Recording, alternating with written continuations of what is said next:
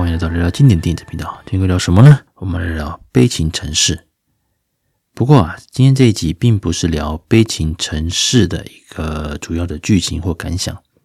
我想跟各位聊聊的是《悲情城市》啊，那毕竟是在一九八九年上映的一部经典电影。那距离现在也蛮多年了，许多年轻听众啊，可能对他也没有什么印象。毕竟这部电影。其实第四台也几乎没有什么重播的机会了。提起侯孝贤导演，当然他有许多经典的作品，包括我个人非常喜欢的《恋恋风尘》，还有像更早期的，比如说《尼罗河女儿》，或者是像今天我们要聊的《悲情城市》。当然之后啊，还有像什么诶《刺客聂隐娘》啊等等之类的，他与舒淇的合作。哇，甚至把舒淇推向金马奖的最佳女主角等等，啊，也是一个黄金组合。而在八零年代，侯孝贤导演还有杨德昌导演，他们所带起的一个新电影的潮流啊，确实也是让我们许多资深影迷啊，一直都念念不忘啊这个所谓的这个黄金年代啊。你或许不会特别在乎谁是演员，但只要是某些导演导的片。你就一定会捧场，一定会想要去看他的，去欣赏他的一些艺术的一些拍摄的手法，还有那个意境。而侯孝贤导演正是这方面的一个佼佼者。在这几年，当然有许多的经典电影，那会采用所谓的四 K 修复版，包括像王家卫导演的啊《花样年华》《阿飞正传》，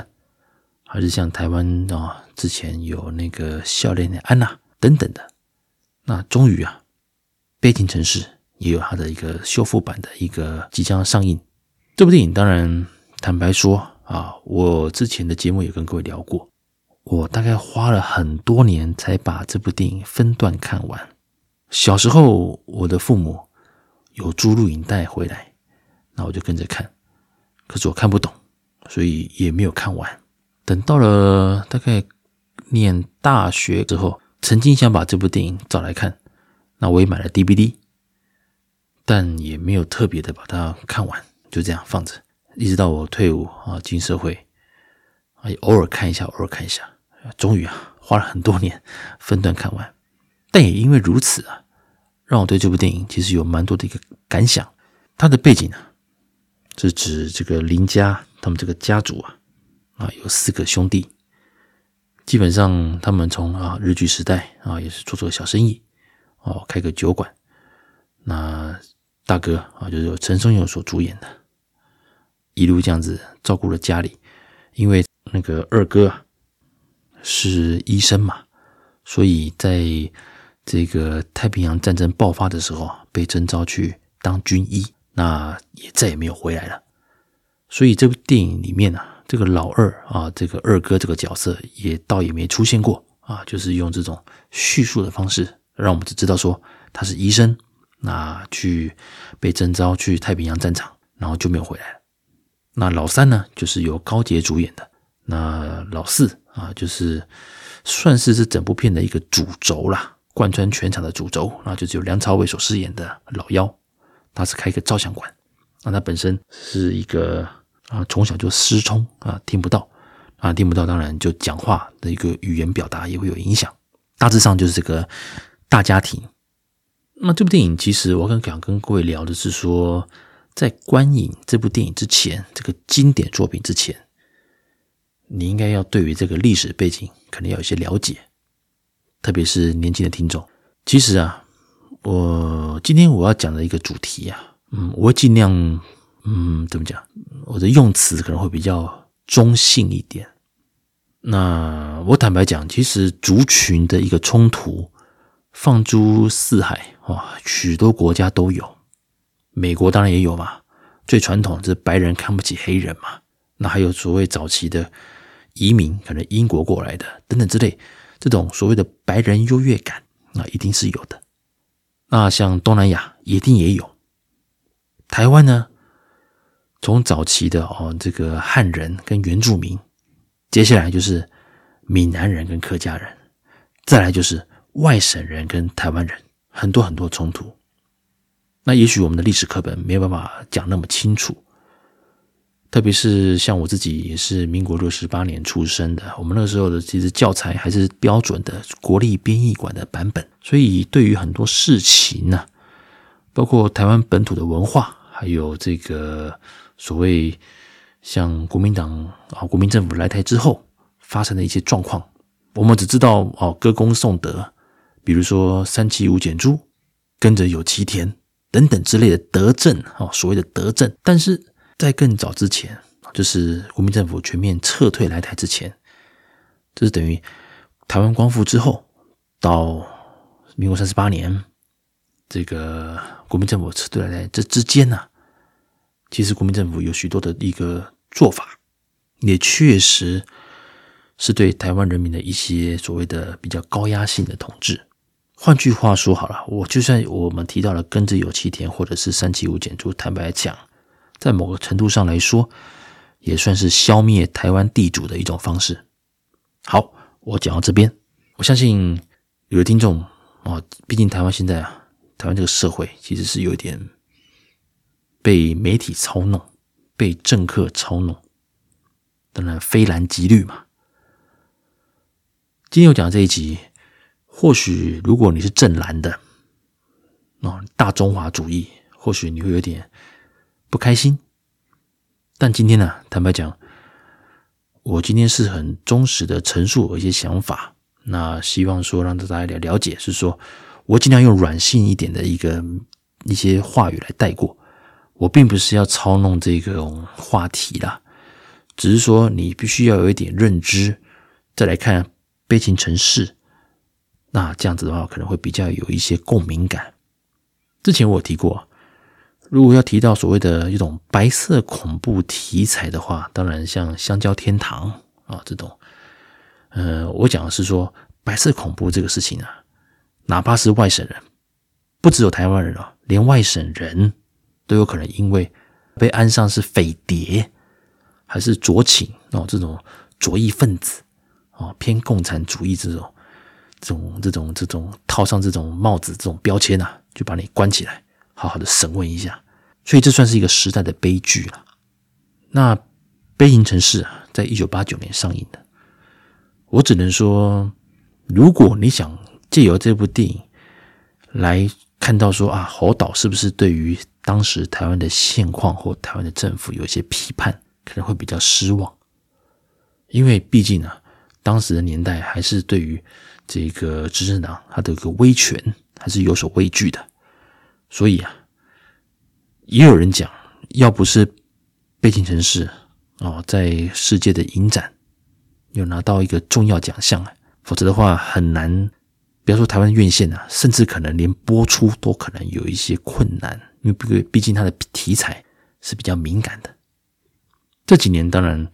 台湾因为执政党啊，就是有更换嘛，啊，政党轮替，所以其实对于台湾本土文化的意识。还有包括之前的某一些事情的案件，还有政治方面的氛围，是会比较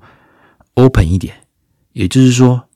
在某些程度上啊，如果现在呃台湾导演拍出了一部是对于以前的威权是比较有批判的，甚至是比较加重口味的，或许啊，或许在票房上我不敢说，但是也许在所谓的政治正确。是比较容易得到现在执执政党的一个口味，而火岛当年其实他在那个时代很多事情其实只能说尽在不言中，他只能好好轻轻，他只能轻轻的带过。基本上《悲情城市》它就是一个背景在于，嗯，它的开场啊，当然一片的黑暗当中，那是由天皇啊，当时日本的裕仁天皇宣布日本。这个无条件投降的这个广播开始，那同时也开启了林家即将迎接另一个不一样的时代。他穿插了陈松勇他的一个二房嘛，那帮他生了个小孩。这个寓意在于是说，这个小孩的出生代表着台湾人也将迎接了不一样的一个新的一个开始。当然，经过许多的一个。话题了，我相信许多听众应该知道，在早期那日本虽然把台湾当作殖民地，但也因为台湾的战略地位啊绝佳，所以它成为日本在太平洋战争中啊一个很重要的一个前线的基地啊，包括后勤补给，包括那个补充兵的一个训练等等，还有台湾的物产本来就蛮丰裕的嘛，像是这个木材啊，或者是一些水果、稻米。所以啊，日本人其实对于台湾的建设，呃，甚至比当时当年呢、清朝来治统来统治时，哦更积极哦，包括现代化，包括像自来水。那同时，他也鼓励台湾的人民呢、就是教育普及。所以，台湾其实在日据时代啊，虽然能够选择的科系不多，那也大部分也只能选读，就是像医科。所以，其实台湾蛮多医生呢、啊，在那个时候。哦，这个开始慢慢的诞生，那也算是日本的一个教育统治下的一个，呃，一个一个现象。所以刚提到嘛，林家的老二，也就是担任医生嘛，只不过后来战争爆发，被征召去太平洋战场。在一个相对于中国哦更接近现代化的一个一个社会，当你看到哇外省人进来了，语言不通，你也知道嘛，哦，中国当然官方语言是北京话。但是其实还有很多方言嘛，广东话等等之类的。而台湾人当然啊也被日本统治了五十年，所以日文之外，当然台语也是算是标准语。所以你在语言就有一个隔阂，再加上台湾本来在这样一个一个发展上，还有还思想上算是比较超前的，甚至所谓的大中国主义啊。在这个日本五十年的一个统一个殖民之下，其实许多台湾人对于中国的这个大中华主义啊，会比较薄弱。毕竟也当年也是清廷啊，中国啊抛弃了台湾嘛。好，这它就是个背景。今天这集我并不是想要说针对什么想法啦，只是说想跟各位各位聊一下，如果今天年轻听众想要看《悲情城市》的话，哦，想要进电影观赏的话。大概稍微了解一些背景，会比较更有更快进入状况。OK，《悲情城市》其实它大部分的镜头还属于长镜头，而这也是侯孝贤导演的一个呃特色之一的。当然，坦白讲，也因为当时的一些布景的技术等等的，并没有那么的好，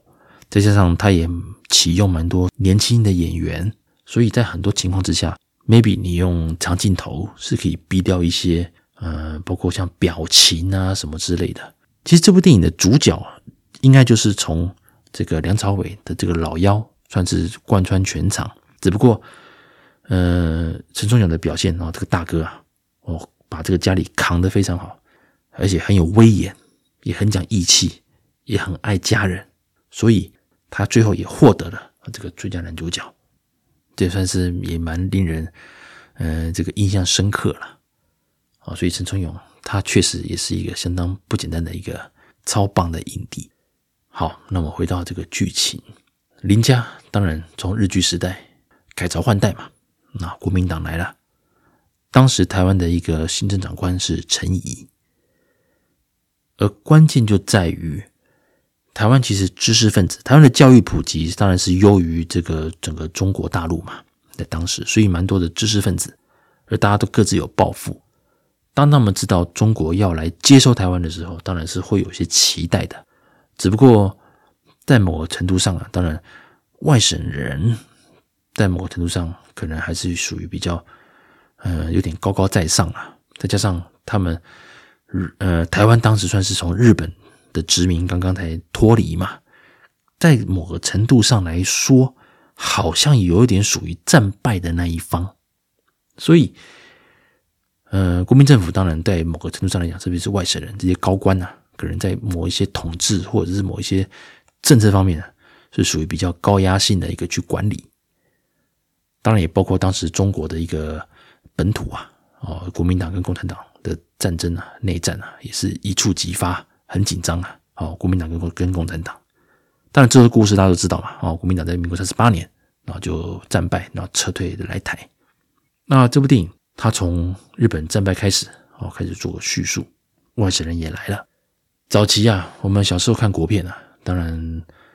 不论是有一点台湾本土意识的电影等等之类的，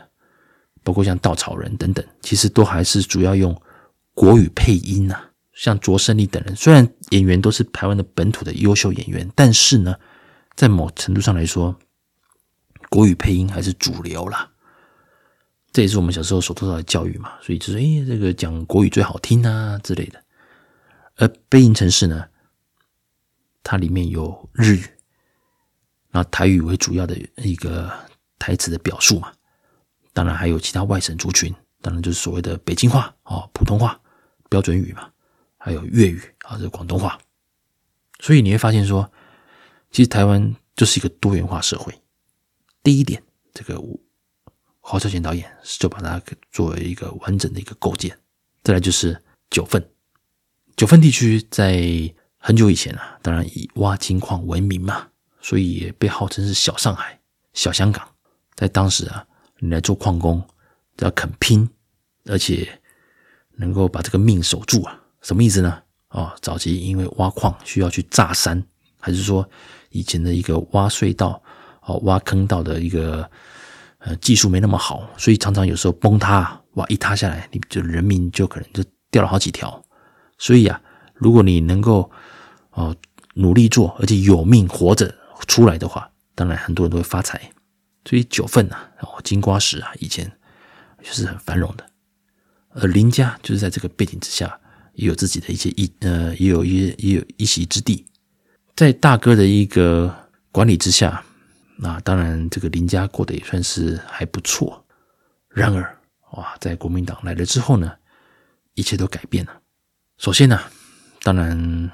这个老三啊，这是高捷，精神有点没那么好。等他复原之后呢，可能跟几位朋友去搞一些事业，当然这个就触碰到了，就是。跟外省人一些合作，所以啊，他后来也被陷害，啊，被呃诬陷为可能是匪谍啊之类的，这就是白色恐怖了嘛。白色恐怖怎么发生呢？其实就是要提到我刚才提到的这个二二八事件。二二八事件当然就是最初最初的起源呐、啊，就在于说台北市然后南京西路的天马茶坊，那里是许多台湾的知识分子。都会在那边啊聚集啊，来来聊聊那个当时的一些啊高谈阔论，或者是社会现象等等的。所以啊，那现在是个非常热闹的一个地方。那有一位富人在那边卖私烟，遭到弃烟的这个专员啊啊取缔，那爆发一些冲突，而围观的民众啊，当然大家也是抱不平嘛。最后啊，就专员们就开枪误伤了民众。慢慢慢慢开始蔓延出去啊，变成说这个政府跟人民呢、啊，这个有一些冲突，而陈仪呢就借由这个状况啊，不但向中国请求了军队来支援，同时也开始了准备要戒严嘛。而当时有许多士绅啊，地方士绅啊，有名望的人是有组成一些委员会，想要来做一些调解之类，反而遭到政府的一个逮捕。所以也有人讲，其实二二八事件在某个程度上也是国民政府利用这个啊师出有名嘛啊顺理成章的把他们一些所谓台湾的地方的士绅或者是知识分子来做一个处理。OK，我讲到这边就好，因为这边我越讲下去，其实好，如果你是属于正蓝的朋友、正蓝听众，其实请你把它听到完，把把这一集听到完。我并没有要针对这地方去跟你讲什么蓝绿啊，还是说啊外省人不好啦，国民党不好，我没有这样讲。我今天这一集就是要让各位了解说，北京城市他想他这个背景。好，那回到主题，当二二八事件爆发之后，开始啊外省人跟台湾人啊就是会有一些冲突啊流血冲突，当然途中也会有许多外省人受到台湾人的保护。其实我想讲的是说，人民都是善良的，不论你是外省人还是台湾人，大家都是善良的。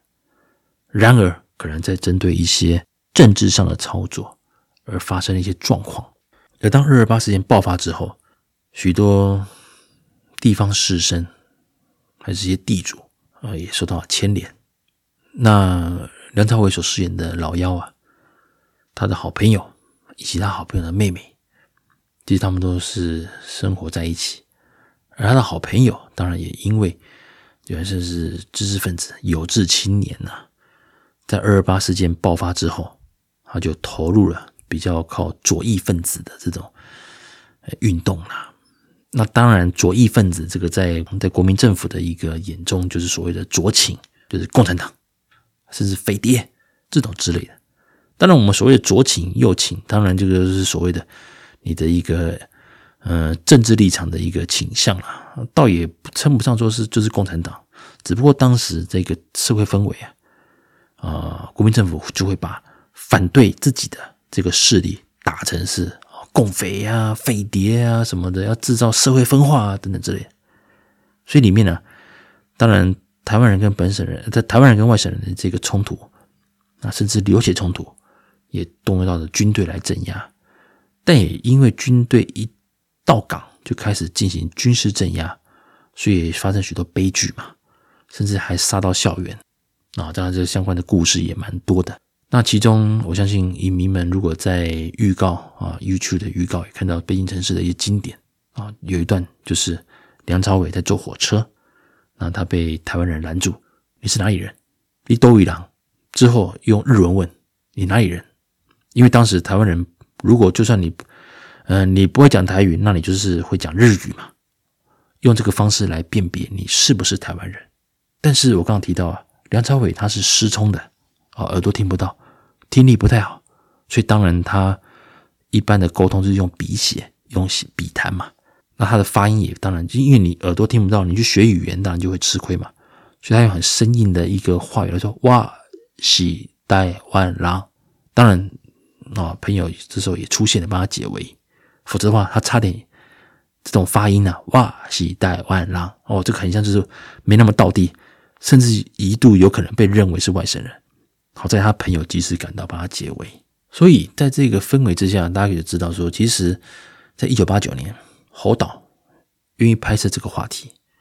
其实也是需要相当的一个一个勇气吧。当年找梁朝伟，当然是因为票房的一个考量之一嘛。啊，投资方也希望说，哎，这个题材如果有一个比较有知名度的一个，比如说看港星啊，可能会比较有帮助，因为毕竟这个电影还是要卖的嘛。而梁朝伟他本身当然所谓的北京话啊、普通话或台语，可能没办法讲那么流利，所以可能在视听上让他成为就是一个啊，因为失聪所以不太会表达啊，算是算是哑也算是哑巴了哈。坦白讲，所以大家就会知道，梁朝伟从年轻的时候就很会用眼神演戏了。所以啊，如果你是梁朝伟的影迷，你也可以透过这部电影。来感受到梁朝伟的一个精湛，虽当时虽然年轻，但你可以感受到他的演技真的是相当的有潜力。那最后当然了，这个陈松勇在里面呢，他的表现也是令人啊这个印象深刻，甚至最后是由他来拿影帝。而里面呢饰演宽美，那就是梁朝伟的老婆，她在里面其实数度是用旁白的这个身份而出现，平平淡淡的去讲述一些事情、一些过场。而饰演宽美的就是辛淑芬，她在演完《悲情城市》之后呢，其实慢慢的淡出影坛，那甚至也哎和许多圈内人啊，就是没有比较没有联络了。金马奖很久以前也曾经发起过寻找新淑芬的一个活动啊，一个企划，希望能够请到她呃出面啊聊聊嘛，因为毕竟新淑芬也是早期侯导御用的女主角啊，《恋恋风尘》啊，《悲情城市》啊等等。就像后来侯导和舒淇的这个搭配这种感觉，只不过新淑芬其实很低调，一直都很低调，所以其实到现在大家还是停留在于新淑芬以前这个颜值最完美的时候。对我来说，这也是不错啦。就是说，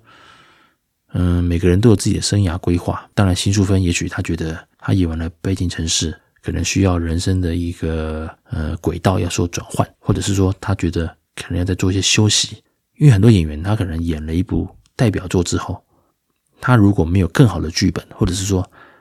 他的身心无法再去做超越的时候，往往就会选择休息嘛。那辛淑芬她是什么程度的演员呢？她就犹如像我们当年的沈佳宜那种感觉哦，很清秀，长相令人印象深刻，称不上是大美女，但你绝对过目不忘。再加上他在《背影城市》里面跟一票当时算是哦已经很有演技的一些戏骨们啊，包括陈呃像陈松勇啦、像高捷等人，甚至和梁朝伟对戏啊，他们这种都完全不输啊。而它里面那个散发出的这种清秀的气息呀，也让人念念不忘。我当时年纪很小，但是我看了这部电影，我也觉得，哎，那个女主角宽美哦，好漂亮。现在回头看，会发现新淑芬真的很完美。所以我倒认为，她后来就没有再出现在荧光幕前，或者是说在透露她的现况给大家，就让大家大家留着她最完美的那个容貌的那个回忆也不错。就像刘文正一样嘛，他退出他席他退休之后。也没有再公开的出现过，那也算是一个传奇嘛。那有了辛淑芬这个演员，有了梁朝伟，有陈松勇，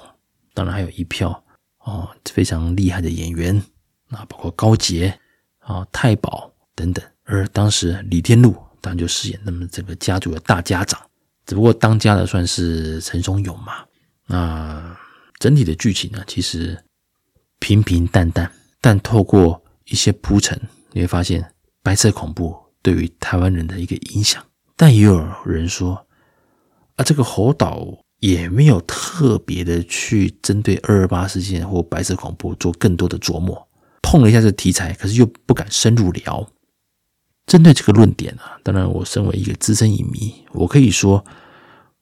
如果你想欣赏侯导的一个拍摄的手法，还有整个就是早期啊这个金瓜石啊九份的这种氛围。背影城市绝对值得收看，但如果你想要看到说，哎，侯导对于当时的政治现况啊，想要做一些讽刺，还是做一些隐喻的话，那你可能会比较失望。坦白说，当时大家知道吗？其实电影就是一个工业嘛，那也不是导演一个人说了算，你还是得考虑到发行人啊、片商啊等等之类的。毕竟电影还是得卖嘛，你不卖钱，大家没饭吃嘛。所以，我们可以说到，在当时那个氛围，侯导已经尽他最大的努力来做一些铺陈，那对于当权者有一些隐喻，还有一些批判，而最后他留下来给个开放结局。到底梁朝伟啊，梁朝伟到底他的生死未卜，那宽美到底会怎么样呢？他留了一个伏笔，留了一个开放结局。比起陈松勇，其实我更心疼就是宽美啊，辛淑芬所饰演这个角色。她真的是一个典型的坚毅的一个台湾妇女，刻苦耐劳、勤俭持家，真的是我心中一个很完美的一个妻子角色。总之呢，《背影城市》即将啊在二月啊二月下旬要重新的在呃台湾的戏院啊以这个修复版、数位修复版重新的上映，我自己也会去看的。那年轻听众，我、呃、如果听完这一集，也希望各位呢。能够对《背景城市》这部电影有一些概念，那如果有机会呢，你们也可以先去网上呃网络上查一些有关二二八事件以及白色恐怖，还有戒严令啊这些事情，包括陈仪啊行行政长官陈仪做一些搜寻，了解这个背景之后，你再去重新收，你再进去戏院，你大概就会有一些共鸣感，就会知道侯导想要讲什么了，而资深影迷。或许你跟我一样是分了很多年再看完，或者是你已经看了很多遍，想要回味。当然，这是一个数位修复版的这个机会啊，一定要去看。再加上它这个很棒的一个配乐，《变成是》确实是一部台湾人必须要收看的一部经典作品。以上就是本期的介绍，我们下次见喽，拜拜。